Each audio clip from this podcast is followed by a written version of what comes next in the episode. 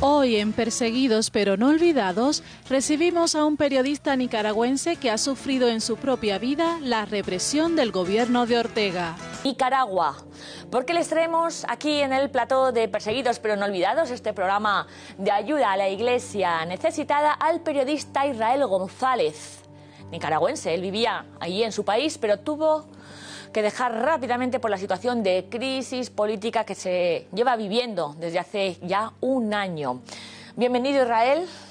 Muchísimas gracias por la invitación y gracias por el espacio.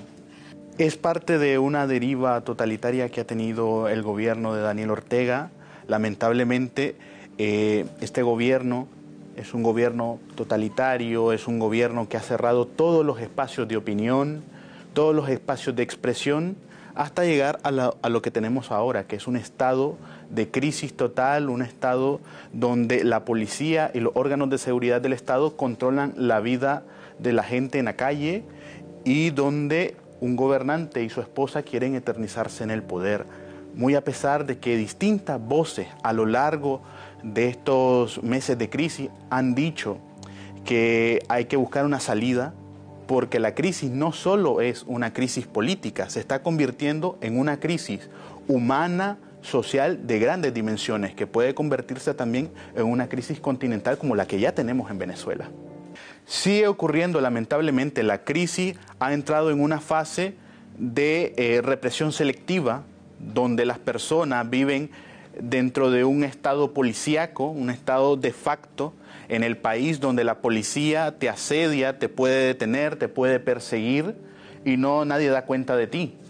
Se asedia a las iglesias, se asedia a los sacerdotes que tratan de ayudar a la gente, se asedia a los periodistas y a los medios de comunicación, incluyendo medios de comunicación de la iglesia, entonces se vive en un estado prácticamente terrorista, donde nadie da cuenta de ti, donde te pueden reprimir, te pueden detener y pues eh, a lo largo de estos meses pues se ha incrementado esta represión porque es generalizada en todo el país. O sea, no ha solo dirigida ahora a opositores. Si tú vas con un coche eh, por la calle, te puede detener, o sea, sin más, y registrarte lo que llevas en el valijero y tal, con tal de poder realizar ese mantenimiento del poder a toda costa. Lo que pasa es que tienes un gobierno totalitario donde cualquier voz represente eh, una palabra distinta a la que él dice, ya se tiene como un partidario de oposición. Lamentablemente la iglesia ha estado perseguida durante todos estos meses de crisis sociopolítica con acoso, con eh, intimidación, con publicaciones en redes sociales, con asedio a las parroquias. Es decir, hay un aparato dentro del Estado que se ha dedicado hacer persecución religiosa y esto ha ido incrementando a medida que la iglesia, dentro de esa voz profética, ha podido eh, poner en la palestra pública los grandes problemas del país.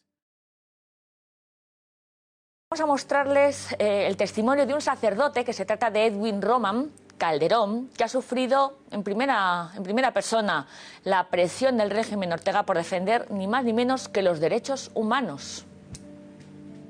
El padre Edwin Román Calderón es párroco de la iglesia de San Miguel Arcángel en Masaya, Nicaragua, donde tuvieron lugar algunos de los principales disturbios en los últimos meses. En un momento podemos decir que nos parcializamos, porque como iglesia y como derechos humanos nos debemos la atención al prójimo, sea quien sea. De hecho, el padre Román ha sido retenido en varios momentos por la policía sin ningún motivo más que la intimidación. Esta presión es una de las consecuencias de su trabajo por los derechos humanos en Nicaragua desde el inicio de la crisis sociopolítica que afecta al país en abril de 2018. La semana pasada, yendo a Seraná, se me detuvo mm, solamente para tomarle fotografía mi documento. Ahora, cuando se cumple un año y medio del inicio de las revueltas, el padre Edwin asegura que la situación, lejos de mejorar, ha empeorado y hay quienes incitan al odio contra la Iglesia Católica pero también asegura que no pierde la esperanza y por eso pide el apoyo de la comunidad internacional para que en Nicaragua haya de nuevo paz y estabilidad.